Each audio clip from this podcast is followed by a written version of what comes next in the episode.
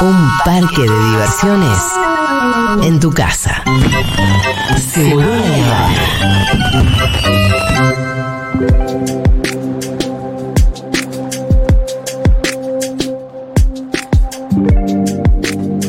Parece mentira, pero se están por cumplir dos años de la sanción de la ley de etiquetado frontal.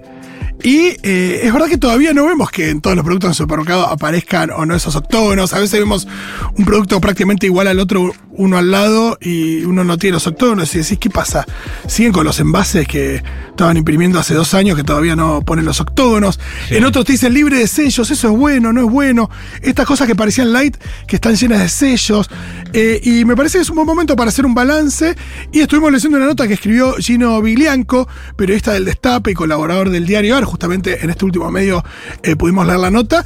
Y eh, nos podría ilustrar un poquito acerca de eso, así que lo tenemos en comunicación. ¿Qué tal, Gino? Acá Santi y Fito te saludan en Futurock. Buenas, ¿cómo andan? Un gusto hablar con ustedes. No, el placer es nuestro, Gino. Eh, bueno, no sé cómo será tu, tu reflexión o tu balance acerca de eh, la ley de etiquetado fron- frontal eh, a casi dos años de su sanción a partir de lo que estuviste investigando. Sí, bueno, parafraseando un poco el tema de los alimentos, diría que tiene un sabor agridulce, ¿no? Ajá, perfecto. un, un po- un poco, bueno, dulce por, por la implementación, porque eh, se pudo aplicar finalmente, porque se pudo sancionar ya hace dos años, y de a poco eh, el Ministerio de Salud está tomando cartas en el asunto y haciendo que se aplique. Pero eh, no tan dulce porque las empresas han encontrado dos mecanismos para evitar la ley de etiquetado, y eso es lo que plasmamos en la nota, ¿no? Sí, Por sí. un lado, Sí, vemos que las empresas modificaron los componentes de los alimentos y eso no necesariamente es eh, mejor para la salud. Ajá, porque Y eso por es el- algo, perdón, es algo que al Sí. principio un poco se aspiraba a eso, la idea de poner un, un estándar o una exigencia que obligara a las empresas para no tener, para tener menos octógonos, a modificar eh, a sus alimentos para que sean más saludables y no tengan los octógonos. Pero ¿cómo pueden llegar a ser eh, menos saludables y tener menos octógonos? Claro, exactamente, es así. Em, la ley se rige por el perfil de nutrientes de la Organización Panamericana de la Salud, así como las demás leyes latinoamericanas sobre el tema. Cuando vos pasás uno de esos límites, básicamente lo que aparece es que te aparece exceso de sodio, exceso de azúcar, exceso de calorías o exceso de grasas totales. Claro. Son Te esos doy un cuatro ejemplo. elementos, ¿no? Te- Son, es- en general, Sí. los octógonos son esos cuatro, después hay rectángulos con edulcorantes y colorantes, que esos son los que están en, por ejemplo, en las gaseosas. Sí, exactamente. Y después hay algunos vinculados, bueno, a- al procesamiento también, a, a ciertos perfiles de nutrientes que, que no deberían tener. Pero te doy un ejemplo por- para, para, para identificar un producto que no tiene octógonos y que es menos saludable que el, que el, perdón, que el producto anterior. Por ejemplo, el caso de Finlandia con el queso, ¿no? Ajá. Eh, el queso Finlandia, si vos vas a la góndola, el queso crema, vas a encontrar que el rojo no tiene octógonos y el verde, que es el light, tiene octógonos. Bueno, ahí ya me confundo Y- muchísimo. ¿Debería ser al revés o no? Debería ser al revés porque además el light tiene menos calorías, es decir, Claro. te hace menos mal, llamémoslo así, y bajémoslo hacia tierra, ¿no? Pero ¿por qué ocurre esto? Porque, por ejemplo, la ley establece que solo el 30% de la energía del alimento puede provenir de grasas totales. Es decir, solamente el 30% de las calorías pueden ser grasas totales. ¿Qué hizo Finlandia? Aumentó las grasas totales. Perdón, eh, a- a- aumentó la energía del alimento Las sin calorías. bajar las grasas totales. Exactamente. Eso, eso lo que hace básicamente es que el producto tenga más calorías, pero no tenga octógono. Entonces vos vas a pensar que eso es positivo. Por ejemplo. Claro, porque no llega a tener el octógono de las calorías, pero se libera el de grasas totales. No, Ah, eh, es, es decir, no tiene el de grasas totales, pero es más calórico. Ese es el problema. Claro, Ese claro. es el principal inconveniente que tiene. O por ejemplo, em, también lo identificamos, esto nosotros lo trabajamos con nutricionistas, en, la mayor parte son nutricionistas de la Universidad de Buenos Aires o, la Universidad de La Plata, también con ingenieros en alimento que específicamente vieron cuáles eran eh, los problemas en cada uno. Por ejemplo, te doy otro, ejemplo, yogures y postres lácteos. vamos a ver que hay algunos que no lo tienen. ¿Qué pasa? Lo que hicieron ellos fue crear un alimento más procesado que antes y em, utilizaron una enzima que es la lactasa para desdoblar la lactosa en dos azúcares simples, que son la galactosa y la glucosa. Para bajarlo a tierra, básicamente lo que hicieron es procesar el alimento para que sea más dulce sin agregarle azúcar. Eso quiere decir que vos vas a comer un alimento más procesado y menos primario, pero no va a tener el octógono porque no va a tener azúcar agregada. Estos son algunos, digamos, de eh, los mecanismos que utilizó la industria de los alimentos para evitar el etiquetado. Después hay otros casos, como por ejemplo el de Arcor, que para mí eh, es más alevoso todavía, que modificó la rotulación. Por ejemplo, el turrón de maní que vemos de Arcor, que anteriormente era un turrón de maní como una golosina, lo inscribieron como un suplemento dietario a base de vitamina C y A. ¿Corre otra reglamentación, otra regulación? Claro, eso hace que el producto quede fuera de la regulación porque la ley de etiquetado frontal no alcanza los alimentos para propósitos médicos o específicos o los suplementos dietarios. ¿Pero quién dejó anotar Arcor un turrón como un, como un producto para de, medicinal? Bueno, ese es, un, ese es uno de los errores eh, en la regulación. Ese es uno de los errores en la regulación y es un problema también a nivel nacional. ¿Por qué? Porque la ley de etiquetado es nacional, es decir, todas las empresas tienen que adherirse.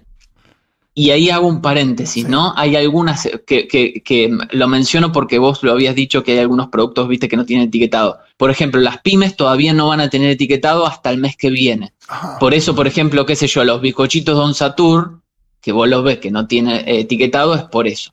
Bueno, eh, pero a, lo que voy es, em, la ley es una ley nacional, se tiene que aplicar en todas las provincias. El problema es que solamente siete provincias la comenzaron a, regular porque adhirieron a esa ley, con lo cual no tienen organismo de regulación, es decir, vos estás, qué sé yo, no sé, se me ocurre Neuquén y tenés un problema, llamás al Ministerio de Salud, denunciás que una empresa no cumple con el etiquetado en tu ciudad.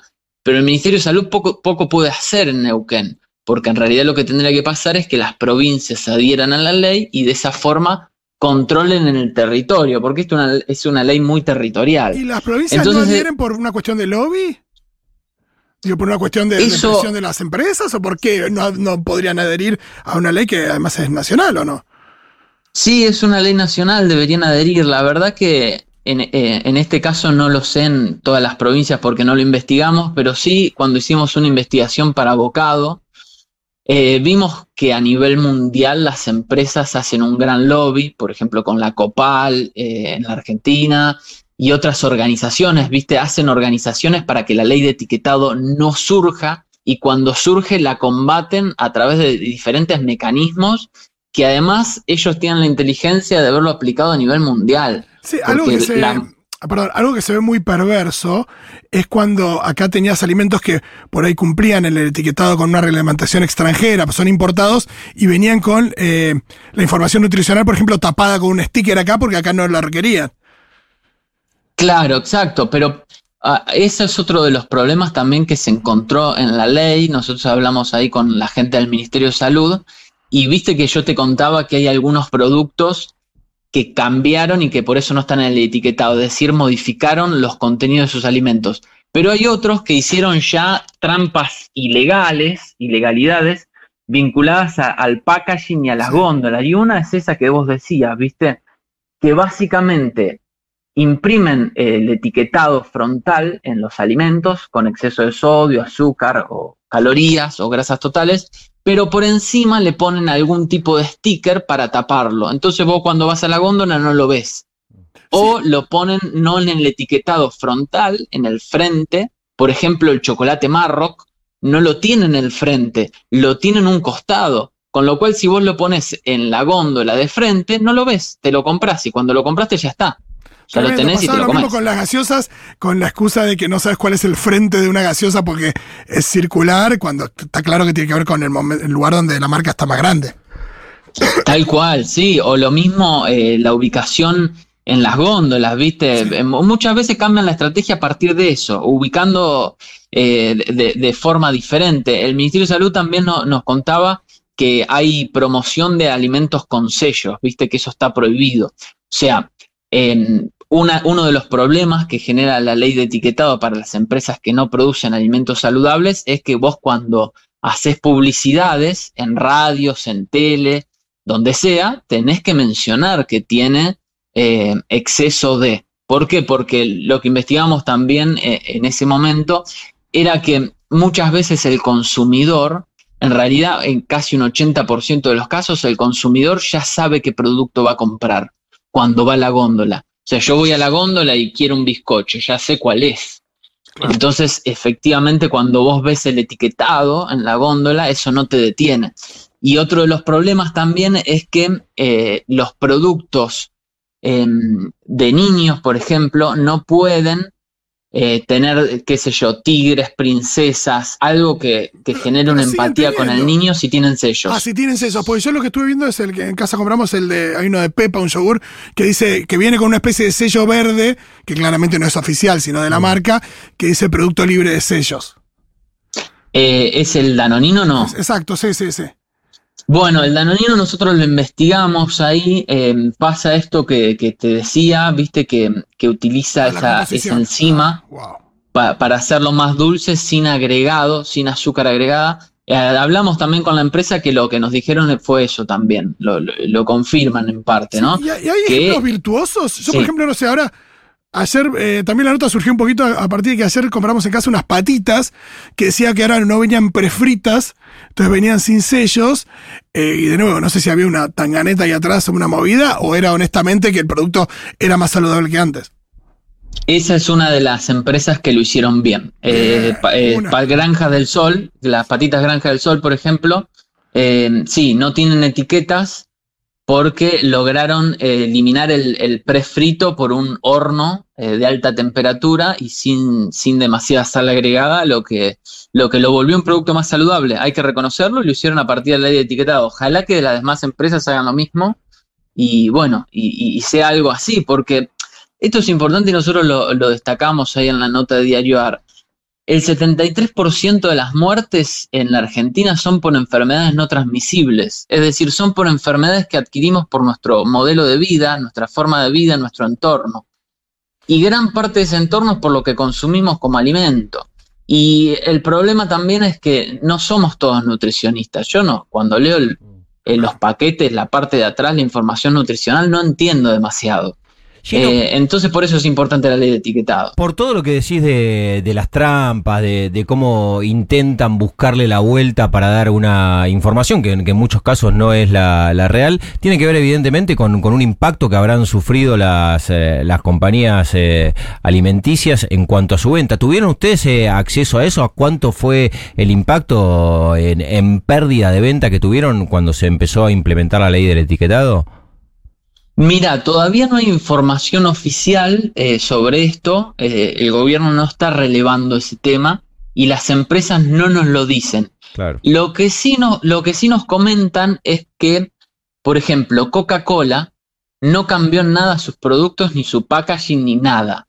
O sea, adhirió completamente a la ley de etiquetado sin modificaciones. Y lo que ellos plantean es que sus productos son tan populares que la gente no va a cambiarlos pese al etiquetado. Y esto es una decisión de Coca-Cola a nivel mundial. Eh, es decir, en ningún país han cambiado a partir de las leyes de etiquetado.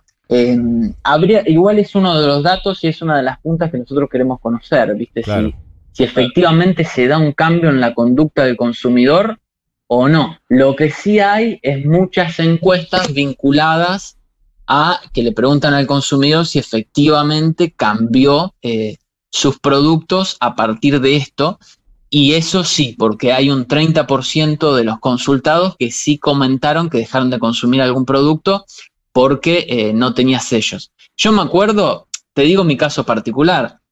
Em, por ejemplo, recién venía en el colectivo y había una chica eh, comiendo unas galletitas que estaban hechas de algarroba y que a mi entender no tienen demasiado gusto. Y yo creía que eran unas galletitas saludables. y tenían tres octógonos, Claro. tres octógonos.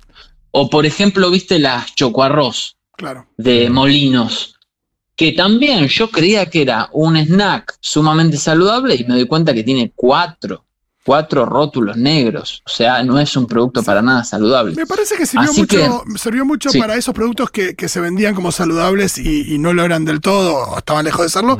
Y también en los productos, pues vos recién dabas el ejemplo de Coca-Cola, y la verdad que la alternativa para alguien será Pepsi, Gini, Manaus, la que sea, y son todas similares, pero quizás en otros casos, como esto de vos decías, bueno, la galleta de algarroba, y por ahí, eh, frente a eso, hay alguien donde puede decir, bueno, la verdad que puedo ir a buscar otra cosa que no tenga octógonos, o decir, bueno, entre estos dos quesos hay uno que tiene menos sodio, adentro el que tiene menos sodio.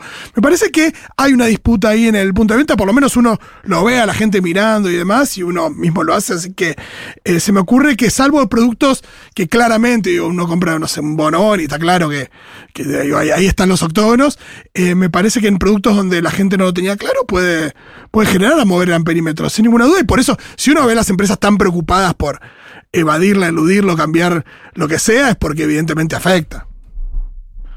Claro, sí, sí, ahí eh, dijiste algo que es completamente cierto, que las más afectadas sin duda son las empresas que se prestaban de ser saludables. Por ejemplo, las barritas de cereal, viste también, que vos decías, bueno, esto te da mucha energía y es saludable y es un buen snack y te quita el hambre, y en realidad tenían octógonos, viste. Em, sí, afecta, afecta bastante, y es interesante que afecte y está bueno, está bueno porque, bueno, es una forma también de, de saber que, que quizás estás atentando contra tu cuerpo por comprar algunos productos que vos creías que eran saludables eh, y no. Y también otra parte importante de la ley de etiquetado es que eh, no se pueden entregar productos con octógonos en colegios o entornos vinculados a- a las escuelas. Y también que, mm, que eh, las dependencias del Estado no pueden comprar productos con octógonos. Eso es fundamental y muy importante porque el Estado, digamos, está promoviendo una alimentación saludable que es muy importante. Es decir, por ejemplo, a, a las personas que tienen algún plan social y reciben algún tipo de alimento porque no pueden llegar a fin de mes, es importante que no les den un producto que no es saludable, sino que es importante que les den un producto que sea energético y que les haga bien. Así que eso también es, está bueno de la ley. Gio- eh, Gino, eh, hace un rato Rolo hablaba de las, de las gaseosas. Eh, las bebidas alcohólicas no tienen los octógonos. ¿Sabemos por qué eh, están ex- eh, exentas de, de tener octógonos? Es cierto, no, no lo, no lo tienen, no, no lo tienen. No sé el motivo y entiendo que a nivel mundial tampoco lo tienen. Yo supongo que porque todas lo deben exceder, pero es una buena pregunta. La verdad es una buena pregunta, no lo sé bien. Sí, están por afuera del marco regulatorio, parecería como también estos productos que a veces uno se uno va a una heladería y si te venden el, el pote de helado no lo tiene, pero si ellos empaquetan para vender también en góndolas o en estaciones de servicio, esos productos sí. Hay que ir viendo y evidentemente con el tiempo se irá también no solo haciendo cumplir la ley, sino ajustando lo que, lo que haga falta, porque de nuevo, que, que una ley sea sancionada no quiere decir que, que ya solucione todo. Me parece también que a veces uno cree que por ahí no son tantas las variables. Cuando vemos estos cuatro octógonos, más estas que agregabas respecto del nivel de procesamiento, de edulcorantes o colorantes, parecería como que debería haber más cuestiones contempladas, pero bueno, eh, por lo menos la ley está y si las empresas les genera tanto temas, porque evidentemente algún tipo de efecto generan. Muchísimas gracias, Gino. Eh, te volvemos a contactar eh, en algún momento para ver cómo sigue la aplicación de la ley, si aparece nuevas, nueva información y te agradecemos mucho por la nota y por esta nota también. No, gracias a ustedes y bueno, eh, muy buena la radio, los escucho siempre, así que gracias. Bueno, abrazo grande.